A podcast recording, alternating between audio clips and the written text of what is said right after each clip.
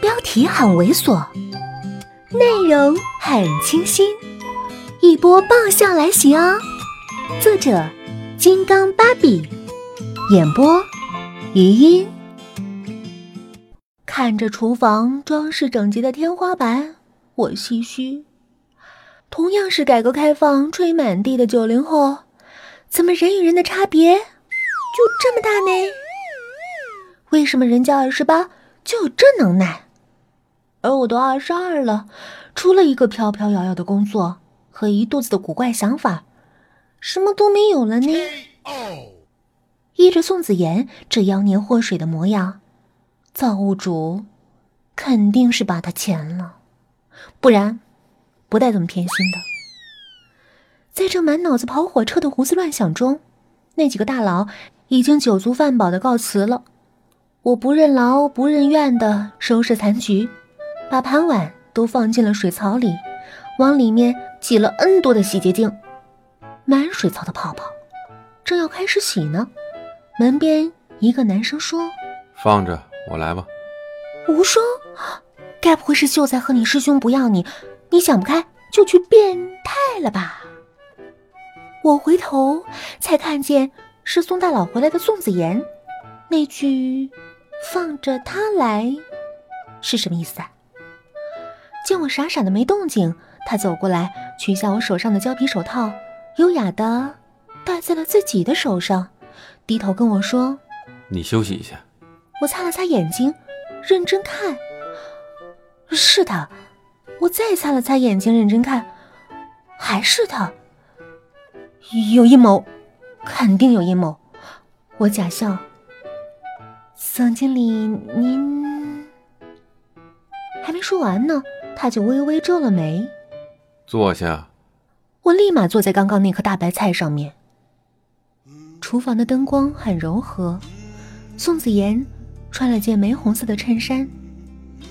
很少有人能把这样的衬衫穿的这么好看，袖子整齐的折在手肘处。下面是黄色的胶皮手套。他认认真真的低头在一片泡沫中洗碗，看着他半垂的侧脸，看着他挺拔的身影，看着他熨帖的衣着，看着他泡沫中的双手，我忽然觉得心跳加速，两颊绯红，口干舌燥。我顿时明白了他的阴谋。他是想用这种居家的容颜秒杀我。果然，下一刻，他还转过头来看着我，嘴角微挑。看我干什么？灯光下，他身边似乎有一层剪影。玫红色衬衫更显得面如冠玉。太受不了了！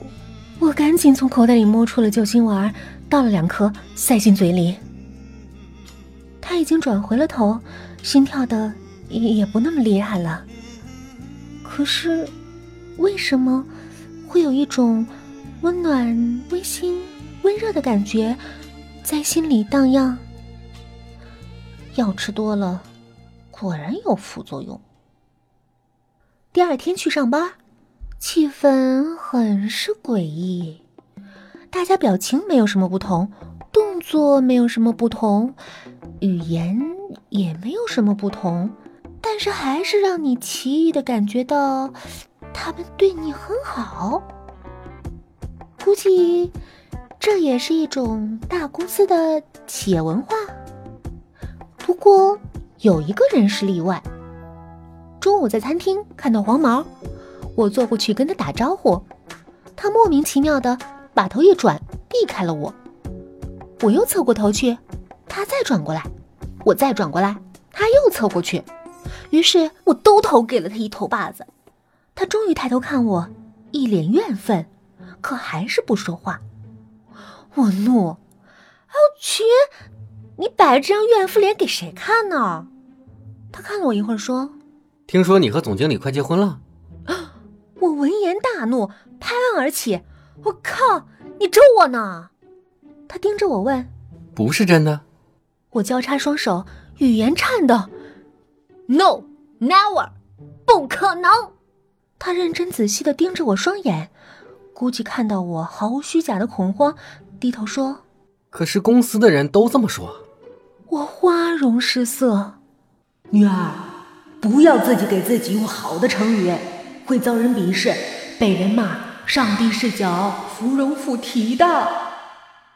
谣传，绝对是谣传，永远是谣传，绝对不可能成真的谣传。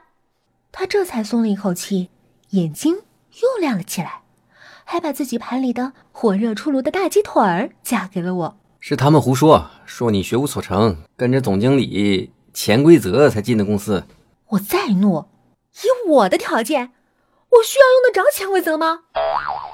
他默然，用眼神儿给了我肯定的答案。其实，我也的确是在潜规则，用自己的良好表现保工作。不同于别人出卖肉肉，我出卖的是无价的劳动力。无价，就是没有价值。我觉得我现在和宋子妍已经很默契了，这种默契表现在他一个眼神我就知道该给他夹菜还是倒水，他一个抿嘴我就知道该递餐巾纸还是送勺子，他一皱眉我就知道他是嫌淡了还是嫌咸了。简而言之，我已经成了一个观眉眼、知心思的忠心奴才。宋子妍也有越用越顺手的迹象。嗨。本集播讲完毕，再见哦。